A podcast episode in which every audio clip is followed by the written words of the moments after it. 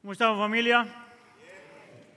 Para aquellos que no me conocen, mi nombre es Aníbal Rodríguez, uno de los pastores aquí en la iglesia. Ah, y para aquellos que están aquí en, en, eh, presencialmente con nosotros, sean todos bienvenidos. Para aquellos que continúan orando con nosotros desde casa, también sean todos bienvenidos. Ah, hoy hemos estado haciendo una serie por las últimas semanas ah, que le hemos llamado Cultura Evangelio, donde estamos mirando eh, 12 características bíblicas que nos ayudan con tres cosas. Número uno, nos ayuda a definir lo que es una iglesia bíblica. Número dos, nos ayuda a, entender y escuchar cosas y prácticas y creencias que tenemos que tener para experimentar una renovación espiritual. Y número tres, nos da las cosas que tenemos que creer y practicar que son necesarias para nosotros mantenernos fieles y fructíferos en medio de una sociedad que sigue cambiando. Hoy vamos a hablar de un tema que por lo general para alguna gente pone a alguna gente incómoda y es el tema de la urgencia del evangelismo. Ok, mire, si usted es creyente, todo el mundo sabe que tiene que evangelizar. Sin embargo, hay algo que pasa en el corazón del ser humano que como que algunos de nosotros nos pone incómodos. Mire, y para probarle que lo que acabo de decir es verdad, necesito que me haga un favor. Mire a la persona que está al lado suyo y hágale esta pregunta. ¿Cómo está tu vida de evangelismo? Pregúntele, pregúntele. Mire, algunos de ustedes ni siquiera trataron de preguntar. Porque hay algo cuando traemos este punto que pone a la gente incómoda. ¿Verdad? a lo mejor, a lo mejor, porque algunos de nosotros, aunque sabemos que es verdad, que el Señor nos llama a evangelizar, como que nos pone un poquito incómodos. Y mi intención el día de hoy no es que usted se ponga incómodo. Mi intención el día de hoy es explicarle lo que Pablo dice acerca del evangelismo en este pasaje solamente e invitarlo a que usted tome en serio el llamado que el Señor nos ha hecho. Vamos a hablar de cuatro cosas. Vamos a hablar de la misión, del mensaje, del modo y la motivación del evangelismo. Misión, mensaje, modo y motivación. Cuatro M's. No tiene idea cuánto tiempo gasté yo pensando en esas cuatro palabritas que tuvieran la letra M. Vamos entonces con la primera, el primer punto, la misión. Entonces, eh, déjeme empezar haciendo esto, que fue lo que dije antes. Si usted ha sido creyente por más de dos días, usted seguramente usted ha escuchado ya que ser creyente demanda que usted comparta con otros su fe.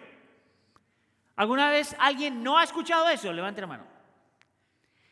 Todos nosotros hemos escuchado eso de alguna forma. Parte del razonamiento por lo que nosotros sabemos eso es porque el Señor te llama a ti y luego te envía a ti. Eso es pues por eso que el Señor Jesús antes de irse a la presencia del Padre dijo, vayan y hagan discípulos de todas las naciones. Es parte del entendimiento de lo que significa ser creyente. Yo me atrevería a decir que el ser creyente por naturaleza es ser misional.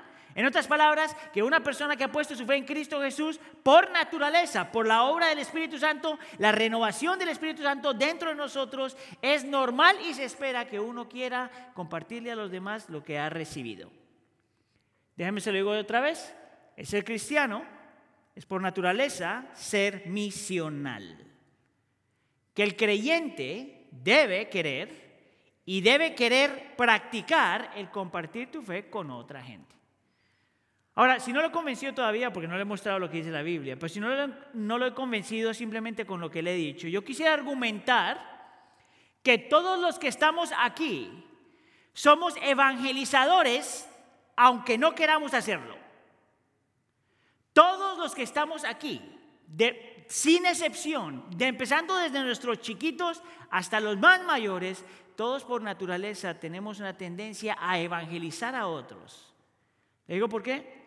Porque cuando tú encuentras algo que es hermoso, poderoso o te impacta de alguna forma, la tendencia más natural es compartirla a otra gente. ¿No es verdad eso? Es, es, la tendencia más natural es que otra gente sepa lo que tú has descubierto o ha experimentado o visto. ¿No es eso lo que tú haces cuando ves una cosa que es tremendamente hermosa? Tú rapidito, o llamas a alguien o dices a alguien y le dices, mira, no sabe lo que vi hoy. Esa es la razón por la que tenemos los medios sociales. Usted sabe eso. Sus medios sociales, Facebook, Twitter, lo que usted tenga, Instagram, es una forma en la que tú estás jactándote frente a otro de aquellas cosas que tú consideras que son hermosas, bellas o han impactado tu vida. Y las cosas que no han impactado tu vida, tú no las pones ahí. ¿Sabes cómo yo sé eso? Porque yo nunca he visto una foto de ninguno aquí en la iglesia del pueblo, una foto donde se acaba de levantar, que tiene los pelos parados. Nadie hace eso. ¿Tú sabes por qué? Porque nadie se va a jactar de eso. Todo lo que tú pones ahí es porque lo encontraste hermoso o bello o te impactó o te transformó de alguna forma. No hay nada malo con eso. No es esa la misma cosa que nosotros hacemos cuando somos seguidores de un equipo. ¿Cuántos de están aquí les gusta el fútbol? Levanten la mano. Soccer. Miren, mi hermano, eh, hay unas hermanas también, pero son como dos o tres nada más. Si usted tiene una camiseta de su equipo, si ha comprado una gorra o tiene algo con el nombre de un equipo, es, usted está evangelizando por medio de lo que se está poniendo. Hacemos lo mismo con la marca de la ropa, hacemos lo mismo con todas las cosas que nosotros encontramos que son bellas. El problema con la cuestión del equipo es que hay unos equipos que no se deberían promocionar y sin embargo usted lo promociona. Por ejemplo, vamos a pensar en un equipo así que, ¿qué será? ¿El América, por ejemplo? Calm down, just a joke. Solo una broma. Pero la realidad es que todos nosotros hacemos eso. Alguien encuentra un buen, en inglés se llama un good deal, un buen precio Tú se lo dices a alguien. Vas a un lugar que te llamó la atención, tú lo compartes con alguien. Tienes una experiencia que tocó tu vida, tú lo vas a compartir con alguien, porque todos por naturaleza tenemos la tendencia a evangelizar a otros con aquellas cosas que nos han impactado a nosotros. Compartirle a otros las cosas que han impactado a nosotros. La cultura, la cultura secular tiene un, poquito de problema cuando los cristianos eh, comparten su fe. Y el argumento secular es que nosotros no deberíamos compartir nuestra fe por dos razones, dicen algunos de ellos. Número uno, porque todas las religiones son iguales. Y número dos, porque estamos imponiendo nuestra fe en otra gente. ¿Sabes cuál es el problema con ese argumento? Número uno, que la única gente que dice que todas las religiones son iguales es el mundo secular. Porque ninguna persona eh, eh, religiosa te va a decir que todas las religiones son iguales. ¿Tú sabes por qué? Porque nuestras religiones contradicen la una a la otra. ¿Tú sabes entonces quiénes son los que dicen que eso es lo, que la gente debe pensar de la religión? El mundo secular. Y lo que está pasando ahí es que ellos mismos están imponiendo su forma de pensar sobre la vida del creyente. Es más, cuando un secular te dice a ti, tú no debes imponer tu fe a nadie más, en ese momento esa persona está imponiendo su creencia sobre tu vida. Ese es el problema secular. Lo que la Biblia te va a decir es que el compartir tu fe es lo más natural, lo más lógico hacer si tú has sido impactado por el poder del Evangelio. ¿Por qué? Porque es tan maravilloso, tan bello, tan perfecto, que ¿cómo nos podemos quedar callados? Ahora, lo que Pablo va a mostrar aquí en estos siguientes versos es lo que la, evangelización es y lo que no es. Ahora, yo voy a tratar de ayudarte a entender el concepto y a la misma vez voy a tratar de corregir algunas tendencias que en mi opinión, espero estar bien a la luz de la Biblia, no están bien frente al evangelismo. Mira lo que Pablo va a decir. Te va a decir que evangelismo, a la luz de este texto, tiene que ver con persuadir. Capítulo 5, versículo 11 dice, por tanto, conociendo el temor del Señor, persuadimos a los hombres. Diga conmigo persuadir. ¿Tú sabes lo que significa persuadir? Es cuando tú tienes algo que tú consideras que es verdad. Tú quieres que otra persona tenga esa misma verdad. Una vez más, es lo más natural. Si tú consideras que algo es verdad para ti, lo más natural es tú querer persuadir a otra persona intencionalmente para que esa persona crea lo que tú crees. Interesantemente que anoche estaba, ayer estaba hablando con una de mis niñas, estábamos teniendo un debate bíblico. Porque entre más mayores se ponen, más quieren debatir esas cosas, que es normal. Y en medio de nuestra, discusión o intercambio de opiniones, ella me dice, papi, tú estás tratando de persuadirme a lo que tú crees. Y yo le dije, tienes 100% la razón. Te estoy tratando de persuadir por dos razones. Una, porque soy tu papá. Y dos, porque soy pastor.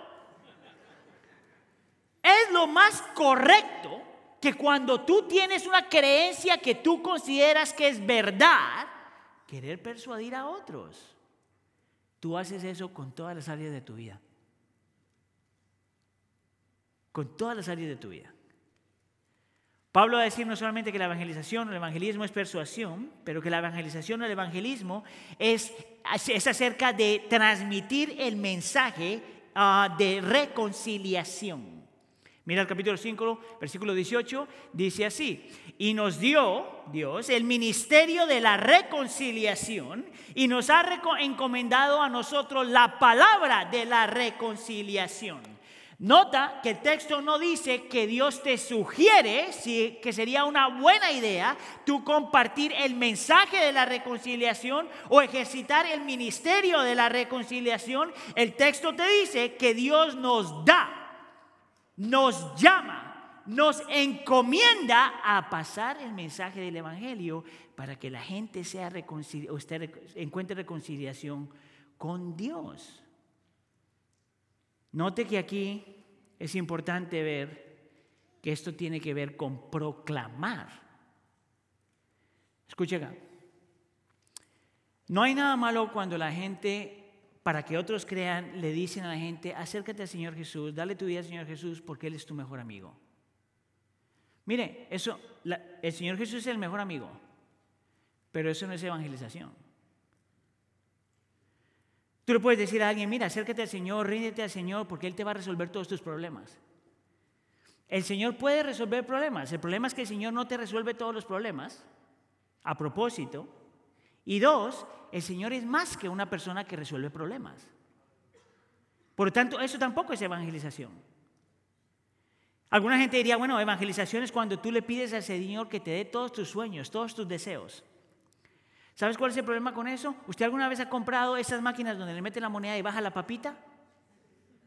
Eso es tratar a Dios como si fuera una maquinita de esas. Tú le pones la moneda y te tiene que dar. Dios te puede dar eso, pero eso no es evangelización. Es más, el Señor tiene la tendencia a darte lo que tú ni siquiera sabías que necesitabas. La evangelización tiene que ver con la proclamación. Escucha aquí, diga conmigo proclamación la proclamación de la reconciliación entre Dios y nosotros, nosotros y Dios. Eso es evangelización.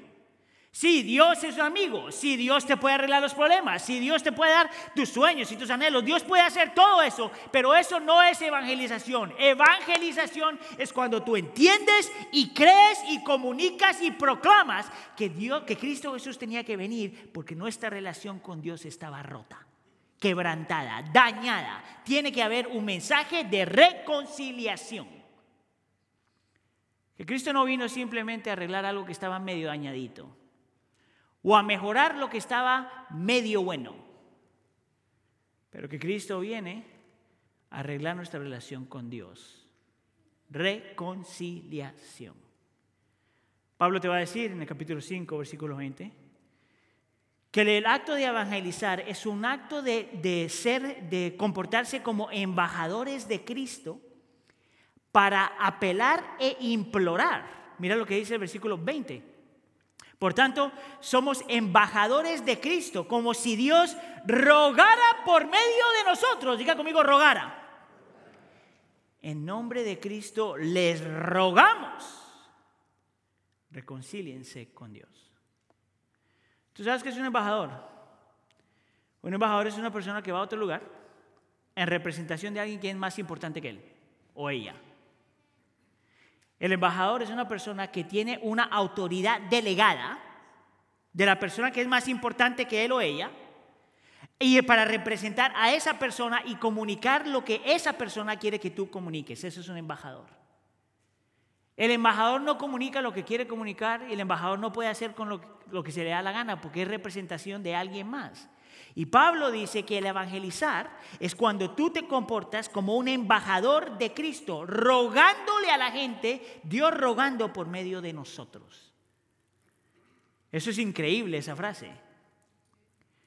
Cuando la gente te rechaza, no necesariamente te está rechazando a ti, está rechazando a aquel que está rogando por medio de ti. Es por eso que cuando la gente te rechaza, tú no te puedes tomar esto súper personal. El problema no es contigo, a menos que usted lo hizo mal. El problema es con Dios. Él rogando por medio de ti. Pablo nos va a decir en el capítulo 6, versículo 1, eh, versículo 1 que evangelismo es el acto de ser colaboradores con Dios para exhortar a la gente a creer. Mira lo que dice el, mira lo que dice el versículo. Y como colaboradores con Dios, con Él, también les exhortamos a no recibir en mano la gracia de Dios. Una de mis palabras favoritas acerca de evangelismo es esta palabra colaboradores. Que es una palabra que te dice que Dios, hace, Dios tiene que hacer algo, pero que nosotros tenemos que hacer algo. Escucha acá. Esto puede ser un conflicto para alguna gente porque dicen, no, espérate un segundo, porque si yo tengo que hacer mi parte, entonces Dios hace su parte. Pero si yo no hago mi parte, Dios no puede hacer su parte. Y es, estás creando algo que la Biblia no divorcia. Escucha acá. Nosotros como iglesia creemos que Dios es soberano. Amén. Creemos que Dios tiene control de todas las cosas, creemos que Dios puede hacer lo que quiere hacer, como quiere hacerlo, donde quiere hacerlo y de la forma que quiere hacerlo. Eso significa que Dios es soberano. En otras palabras, que Dios si quiere salvar a alguien, va a salvar a la persona. Ese no hay ningún conflicto, no debería ser ningún conflicto para ningún creyente. Sin embargo, la Biblia dice que como colaboradores con Dios, nosotros sí tenemos la responsabilidad de proclamar el Evangelio para que la gente crea. Y alguien diría, espérate un segundo, Aníbal, tú me acabas de decir que Dios es soberano y a la misma vez me está diciendo que yo tengo que decir algo. Y te voy a dar la respuesta más teológica que tengo. Escucha acá. Sí. Y alguien diría, ¿por qué? y te voy a dar la respuesta más teológica que tengo, no tengo ni idea. Lo que sí sé es que la Biblia te muestra estas dos verdades. Dios es soberano y nosotros somos colaboradores con Él. Es por eso que Charles Spurgeon decía que nosotros no deberíamos tratar de divorciar a estos dos amigos. Tu llamado es profesar tu llamado es, es proclamar. Tu llamado es invitarle a la gente a que crea. Tu llamado es decirle todas estas cosas acerca de Cristo. El persuadir, el compartir el mensaje, el apelar, el implorar, es decirle a la gente, esto es urgente. Pero nota que yo utilicé la palabra invitar, no forzar. ¿Tú sabes por qué yo digo eso? Porque lo que el Señor nos llama a nosotros a hacer es simplemente a proclamar estas verdades. Y ya invitas a la gente a creer. Eso es lo que dice Pablo en el versículo capítulo 6, versículo 2. Mira lo que él está diciendo, cómo está apelando. Pues él dice, en el tiempo propicio te escuché y en el día de salvación te socorrí, pero ahora es el tiempo propicio, ahora es el día de salvación. Pero esto es una invitación. Escúcheme aquí, iglesia del pueblo. Tu llamado es convertir a la gente. Pero tú no tienes el poder y la habilidad de meterte en el corazón de la gente para que la gente crea. Esa es obra del Señor. Mi llamado es proclamar e invitar. Pero Dios tiene que hacer la obra. Porque yo no puedo producir resultados. Usted no tiene la habilidad de producir resultados, yo no tengo la habilidad de producir resultados. J.I. Packer, otro teólogo americano, él dice, ah, no americano, es inglés, australiano, él dice, el evangelismo es obra del hombre. Y nosotros diríamos, amén. Pero el dar la fe es de Dios. ¿Sabes por qué eso es tan importante? Porque la fidelidad del creyente no se mide por la respuesta de la gente. La fidelidad del Señor se mide simplemente por cuanto tú proclamas e invitas. Yo creo que esta lucha mucha gente tiene, ¿tú sabes?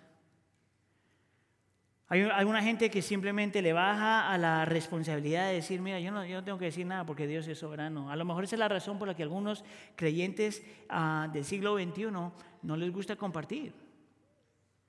Me estaba leyendo un estudio de Barna, uh, eso es una compañía que hace estudios entre los creyentes, un estudio que se hizo en 1993, y decía que 30 años que hace 30 años, 9 de cada 10 creyentes sabían que tenían que compartir su fe. Pero en los últimos tiempos, solamente dos tercios de ese grupo dice que tenemos que compartir la fe. Es más, eso también ha afectado a la generación más joven. El mismo estudio de Barna decía que la gran mayoría de los, por lo menos la mitad del grupo más joven de los creyentes, los mileniales, piensan que el evangelizar está mal.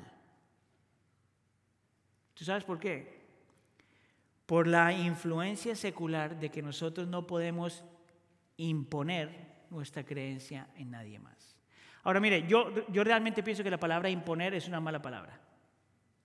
Nosotros no imponemos nada. Nosotros no imponemos nada. Nosotros presentamos e invitamos. Una de las luchas más grandes que nosotros tenemos los latinos es porque tiene, tenemos toda una historia de gente que hace la proclamación, invita a la gente, pero de ahí no lo deja ir hasta que la gente haga una profesión de fe. Mira, yo lo he visto. Hoy es el día, hoy es el día, dale pues, hoy es el día. Mire, yo la verdad no, yo la verdad tengo conflicto con eso porque los creyentes no tienen la habilidad de forzarle a nadie la creencia. Tú proclamas e invitas. Con mi esposa nosotros tenemos un montón de familiares que todavía no son salvos. Y mira que nosotros hemos compartido el Evangelio, nos hemos amado, todo esto, y todavía hay muchos de ellos que no llegan frente al Señor, yo no debo sentirme ni siquiera, no, debo sentirme ni culpable, ni sentirle que le he fallado al Señor si he cumplido mi parte en tratar de persuadir, compartir el mensaje, apelar e implorar. Yo no tengo la habilidad de convertir a la gente que todavía no conoce al Señor. Tú no tienes esa habilidad. Dios tiene que hacer la obra. Tu trabajo y el mío es ser fiel al proclamar e invitar. Amén. La razón por la que tú tienes que escuchar eso es porque algunos de nosotros estamos paralizados por el miedo. ¿Qué tal si lo digo mal? Se van a perder. Calm down. Señor todavía es soberano. Pero es mejor que tú digas algo y lo digas mal que no digas nada. Amén. Hablemos entonces de cuál es el mensaje. Si el Señor nos llama a nosotros a hacer esto, entonces ¿cuál es el mensaje? Yo te acabo de decir que el mensaje no puede ser que el Señor va a ser tu amigo, que el Señor te va a arreglar tus problemas, que el Señor te va a dar todos los sueños de tu corazón. El Señor puede hacer eso, pero ¿te acuerdas que yo te dije? Ese no es el mensaje primordial. El mensaje primordial tiene que ver con la reconciliación entre Dios y el hombre, el hombre y Dios. Pablo entonces va a mostrar una serie de versículos aquí que prueban este punto. Mira por ejemplo en el versículo 14. Él dice que uno murió por todos y por consiguiente todos murieron y por todos murió para que los que viven ya no vivan para sí, sino para aquel que murió y resucitó por ellos. Lo dice de una forma diferente en el versículo 18. Y todo esto procede de Dios que nos reconcilió con Él mismo por medio de Cristo y nos dio el ministerio de la reconciliación. Lo dice una vez más en el versículo 19 y dice, es decir, que Dios estaba en Cristo reconciliando al mundo con Él mismo, no tomando en cuenta a los hombres sus transgresiones. Y en el versículo 21 lo vuelve a decir, al que no conoció no pecado, lo hizo pecado por nosotros para que fuéramos hechos justicia de Dios en Él. Ahora, yo te voy a proveer un resumen de lo que yo entiendo, Pablo está diciendo aquí de una forma más simple. Esta es la forma como nosotros lo hemos dicho en la iglesia del pueblo por muchos años, pero creo que cabe en el texto que estamos acá. Esta es la forma como yo voy a resumir el mensaje del Evangelio. Que Jesús vivió la vida que nadie ha vivido, amén. Que murió la muerte que todos merecemos, amén. Que resucitó para dar lo que no nos merecemos, amén. Y que Él llama a rendir nuestras vidas a Él. Ese es el resumen. Ponle canción, ponle tonos, ponle flores, pero al fin y al cabo ese es el mensaje del Evangelio. Que Cristo vivió la vida que nadie ha vivido, que Cristo murió la muerte que todos merecíamos, que resucitó para darnos lo que no nos merecíamos y que nos llama a rendirnos a Él. Ese es el mensaje que ha cambiado la historia, ¿tú sabes? Ese es el mensaje que cambia tu corazón. Ese es el mensaje que te transforma. Mira, te lo explico. La razón por la que nosotros tenemos que entender que Cristo vivió la vida que nadie ha vivido es porque el texto te dice que Él era alguien que no tenía pecado. De la única forma que Cristo puede tomar tu lugar en la cruz del Calvario era si Él mismo no tenía pecado. ¿Tú sabes por qué? Porque la Biblia te dice que un pecador no puede morir por otro pecador. Tenía que ser Dios mismo muriendo por ti. Por eso es que parte del Evangelio es que Cristo vivió la vida que tú estabas supuesto a vivir. Lo segundo es que murió la muerte que tú merecías. El texto te dice que murió por todos. Se volvió pecado por nosotros. Eso es importante porque si Cristo no hace eso, entonces ¿quién toma la culpa de nuestro pecado? Si Cristo no muere por ti, entonces tú tienes que morir. ¿Sabías tú que esta parte de que Cristo murió por nosotros, para mucha gente la más, la parte más difícil de entender? O por lo menos aceptar. ¿Tú sabes por qué? Porque tú tienes que convencerte a ti mismo por el poder del Espíritu Santo, o la el Espíritu Santo tiene que convencer a alguien de que no son tan buenos como pensaban que eran. Mira, en mi propio caminar con el Señor, esa parte fue la parte más difícil. El, que, el, que, el Espíritu Santo me abriera el entendimiento, diríamos en Colombia, me abra el coco para entender que yo no era tan bueno como yo pensaba que era. Me acuerdo una frase de un misionero que se llamaba Jack Miller, que él decía, ánimo, escucha aquí, ánimo, eres peor pecador de lo que jamás te hubieras atrevido a imaginar. Y de ahí decía, y eres más amado de lo que jamás te hubieras atrevido a esperar. Pero el reconocer que yo era peor pecador que lo que pensaba que era, eso me costó un montón. ¿Tú sabes por qué? Escuche. Porque yo era un buen muchacho. ¿En serio? Pregúntale a mi mamá, ¿verdad que era un buen muchacho? Ahí está. Le toca decir que sí, porque me están viendo en línea y voy a quedar mal. Muchacho responsable, muchacho que estudiaba. Eh, si estuviera Heidi aquí, que vino al servicio anterior, te diría que era el mejor novio del mundo. No te diría eso, pero yo creo que sí. Mira, yo hacía todas estas cosas, pero mi problema era que yo era bueno horizontalmente. Entonces, como todos nosotros, no todos nosotros, pero muchos de nosotros, cuando tú te quieres sentir bien acerca de ti, te buscas uno que es peor que tú. Y dices, viste, yo no soy como ese. El problema con el pecado es que no solamente es horizontal, es vertical. Y si que tú puedes reconocer que aún tu pecadito pequeño, que nadie vio, que está escondido en el closet de tu casa, ese pecadito no se compara con otros aquí, pero es, es una ofensa frente al Dios que es bueno, grande, misericordioso y te ama. Por lo tanto, cada pecadito es un pecado cósmico porque es contra Dios. Cuando yo entendí eso, era de la única forma que el Señor me dijo, por eso necesitas un Salvador. Si tú no estás ahí, a lo mejor todavía no es creyente. Porque solamente los que se ven desesperadamente como pecadores corren a Cristo. Es por eso que Cristo tenía que morir por nosotros. Cristo no solamente tenía que vivir la vida que tú no has vivido, morir la muerte que tú merecías, sino que también te tenía que darte lo que no merecías eh, al resucitar. Nota que el texto dice que se te da la justicia de Cristo. Significa que cuando tú has puesto tu fe en Cristo Jesús, Dios Padre hace una imputación, te tira, te da, te echa la justicia de Cristo. En otras palabras, que cuando tú estás en Cristo, Dios el Padre te ve en medio de Cristo o en Cristo como perdonado, aceptado y completamente limpio y puro. Escuche, eso es algo por lo cual tú no puedes trabajar. Es un regalo de Dios. Es por la gracia del Señor, porque pusiste tu fe en Cristo y solamente porque Él es bueno. Es un predicador hace muchos años, se llamaba Martin Lloyd Jones. Este sí era, este sí era inglés. Él decía que cuando quería ver si una persona era creyente, él le hacía esta pregunta. Escuche, ¿eres cristiano? Y si la persona respondía, estoy tratando, él decía, todavía no eres cristiano. ¿Sabes por qué? Porque el cristianismo no es acerca de hacer, es creer. Es creer y arrepentirte.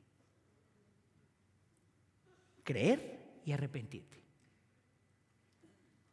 Lo peor que tú puedes hacer por tu alma es pensar que Dios te acepta porque creíste, arrepentiste y porque tú hiciste algo más. ¿Sabías tú que eso ni siquiera es evangelización? Cuando tú le dices a la gente, cree y arrepiéntete, pero también tienes que ir a la iglesia. Escuche acá. Cree y arrepiéntete. Oh, pero también tienes que dar dinero. Oh, cree y arrepiéntete, pero te tienes que empezar a apostar bien. Oh, cree y arrepiéntete, pero tienes que leer la Biblia. Oh, Aníbal, cree y arrepiéntete, pero tienes que hacer todas estas cosas porque por los frutos los conocerán. ¿Sabías que ese versículo es para los creyentes? No es para que la gente se convierta. El Evangelio solamente es proclamación, creer y arrepentirte. Todas estas otras cosas vienen cuando te has arrepentido y has creído. Pero esas cosas no es un medio de salvación. Escucha iglesia del pueblo. La gente no se salva porque cree el Evangelio, se arrepiente y hace algo más. Si eso es lo que nosotros proclamamos, estamos diciendo que el Evangelio no es suficiente. ¿Crees tú que es suficiente? Es por eso que algunos teólogos cuando hablan de la fe que el cristiano tiene, es una fe, es una fe de arrepentimiento.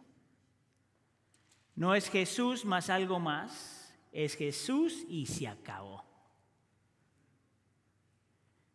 A eso nos llama el Señor. Las demás cosas vienen con el tiempo. El Espíritu Santo no nos va a dejar como estamos. Pero la evangelización del Evangelio, la proclamación del Evangelio, lo único que requiere es que la gente crea que Cristo vivió la vida que nadie ha vivido, Murió la muerte que todos merecíamos, resucitó para darnos lo que no nos merecíamos y ahora ríndete al Señor, arrepiéntete frente a Él. Usted y yo tenemos que aprender a creer que la salvación y la transformación viene cuando decimos eso. Miren, déjame acelerar aquí un poquito. Como padres, es importante que si sus hijos nacieron en un hogar cristiano, usted entienda eso. La tendencia de muchos padres es añadirle al Evangelio. Usted tiene que tener cuidado con eso. ¿Sabe por qué digo eso?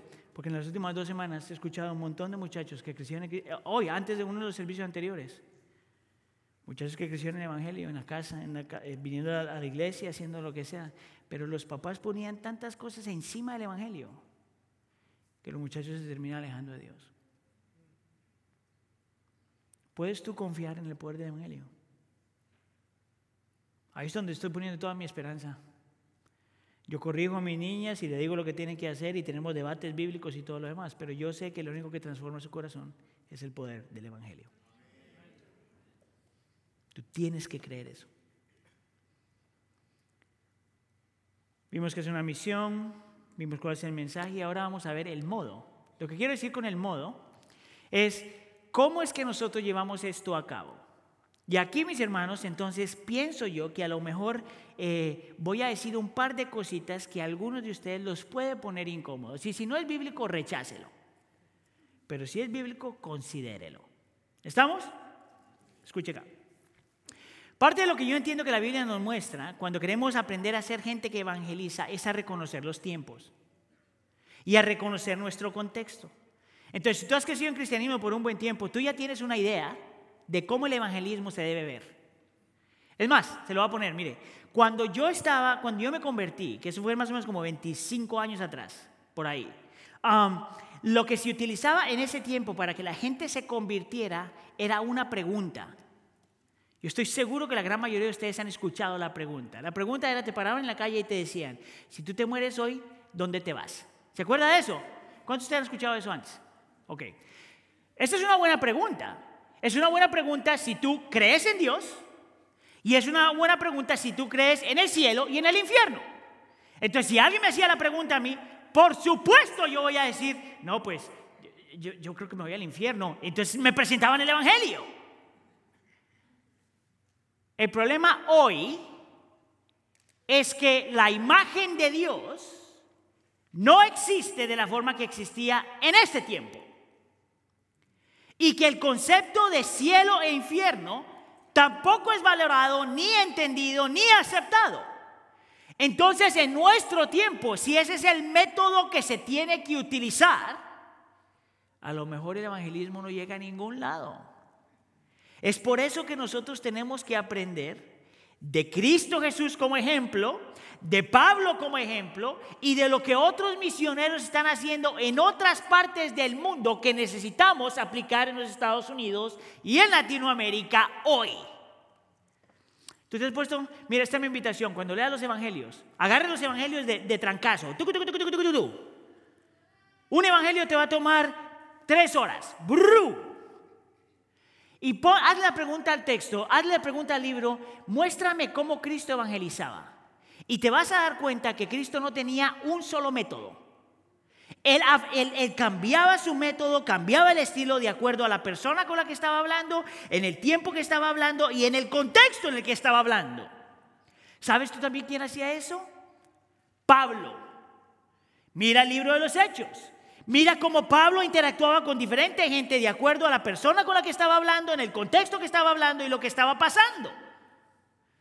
Tú puedes hacer un montón de cosas. Tú puedes invitar a la gente a la iglesia, tú puedes compartir a la gente tu testimonio, tú puedes recomendarle a la gente libros para que lea, sermones que escuchar, podcasts que pueden escuchar. Tú puedes hacer todas esas cosas, pero la realidad, mis hermanos, para los que vivimos aquí en los Estados Unidos y que dentro de poquito eso también va para Latinoamérica, es que estamos viviendo en un mundo que es postmodernista y, y, y dentro de muy poco tiempo postcristiano. Nosotros estamos un poquito mejor porque todavía tenemos un trasfondo muy católico y eso nos ayuda hasta cierto punto, porque la gente tiene temor de Dios todavía. Pero en nuestro contexto, eso está cambiando rapidísimo. Es por eso que las campañas evangelísticas ya no tienen tanto efecto. ¿Te acuerdas tú de las campañas evangelísticas? Tenías una persona que tenía un don de evangelismo lo invitaba, invitabas a la gente, la gente venía. Es más, aquí yo, conozco un par de personas que cuando nosotros trajimos a Luis Palao, se convirtieron aquí. La pregunta es, ¿cuántas de esas personas ahora vienen a la iglesia? ¿Cuánto le cuesta a una persona aún venir a la iglesia? Yo tengo un vecino, lo conozco por cinco años ya, y cada que tenemos un evento grande aquí en la iglesia, algo así bien bonito, espectacular y todo lo demás, yo lo texteo. Y digo, oye, ven a la iglesia. Te prometo que te va a gustar. El predicador está, bien bueno. No, sabe que yo sé que predico, pero él me dice, uno de estos días, cinco años. Parte de lo que nosotros tenemos que entender es que nosotros estamos viviendo casi, casi como en el tiempo de Daniel, en el tiempo de Esther, y en el tiempo de Primera de Pedro, donde somos la minoría. Lo peor para los creyentes es que somos minoría dos veces. Somos minoría de la minoría.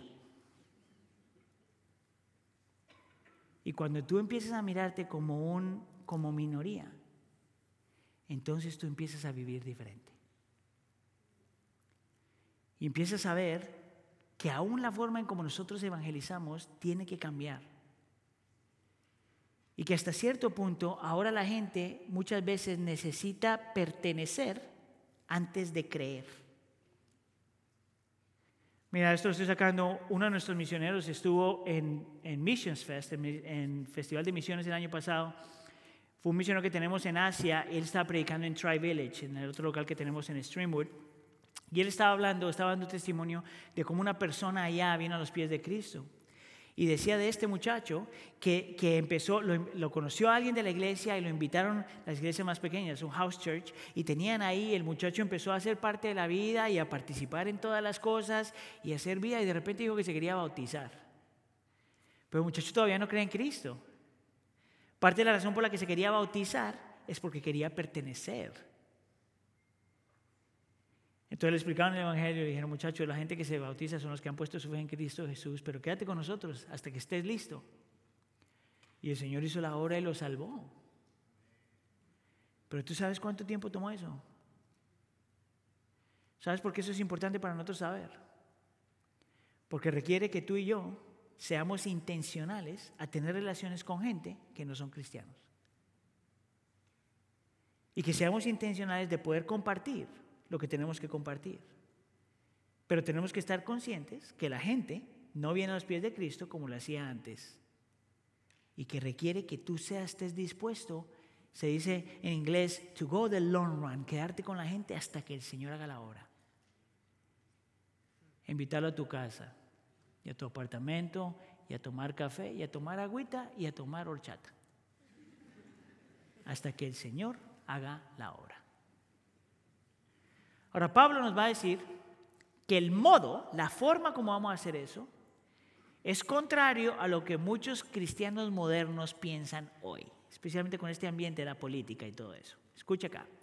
Pablo nos va a decir que nos llama a ser evangelistas fieles, siendo Ah, creyendo en lo que yo estoy llamando una maravillosa persuasión. Mira lo que dice el versículo 12, por tanto, conociendo el temor del Señor, persuadimos a los hombres. La razón por la que yo utilizo la palabra maravillosa es porque pienso que es una buena traducción del temor del Señor. El temor del Señor no es, ah, Señor, nada que ver con eso. El temor del Señor es cuando tú encuentras al Señor tan bello, tan perfecto, tan puro, tan suficiente que lo encuentras maravilloso. Y mira lo que Pablo dice es porque ha encontrado a Dios tan hermoso, tan bello, tan maravilloso, que por eso quiero persuadir a otros. Déjame te hago la pregunta. Si a lo mejor tú estás luchando con la evangelización, ¿no será, no será que a lo mejor, a lo mejor, a lo mejor, es porque no has encontrado al Señor tan bello como es? Porque cuando tú encuentras algo bello, lo más natural es compartirlo. Es por eso que a mí me preocupa cuando los creyentes están viviendo vidas religiosas. Vas a la iglesia, haz lo que tienes que hacer, pero no estás enamorado de Cristo. Tú tienes que conocer a Cristo. Tienes que conocerlo. Porque cuando lo conoces lo encuentras increíblemente hermoso. Y ahí empiezas a compartir.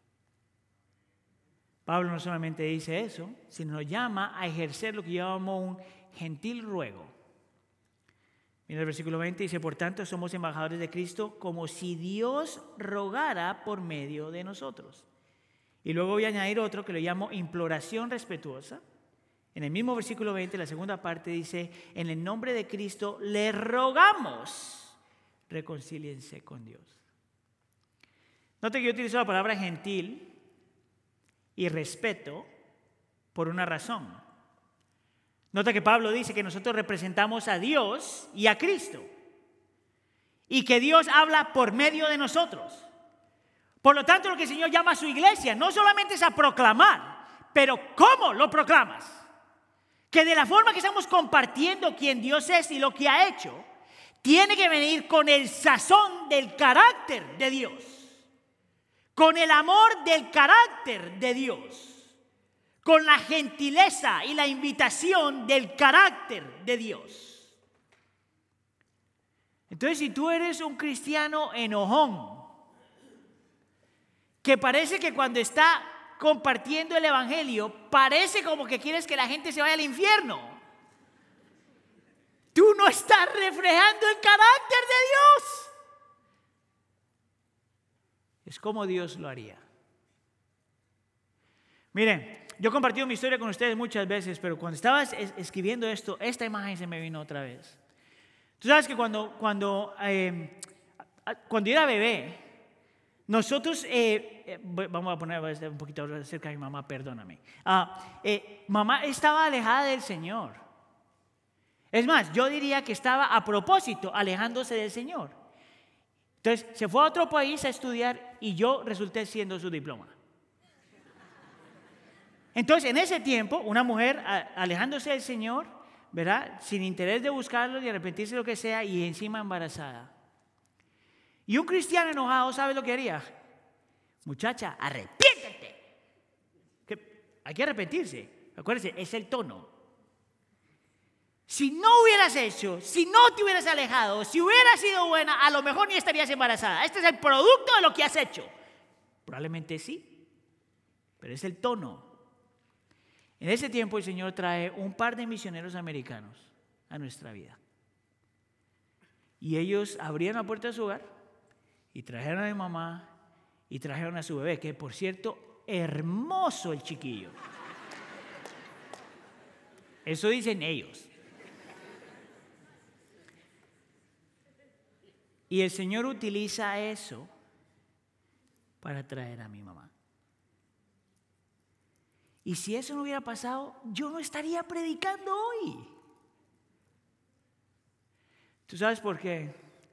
Porque el Señor no está en el negocio de oprimir a la gente hasta que se arrepienta. Él ama a la gente hasta que se convierta. Esa es mi oración por ti y esa es mi oración por mí. Que aprendamos a amar hasta que la gente crea.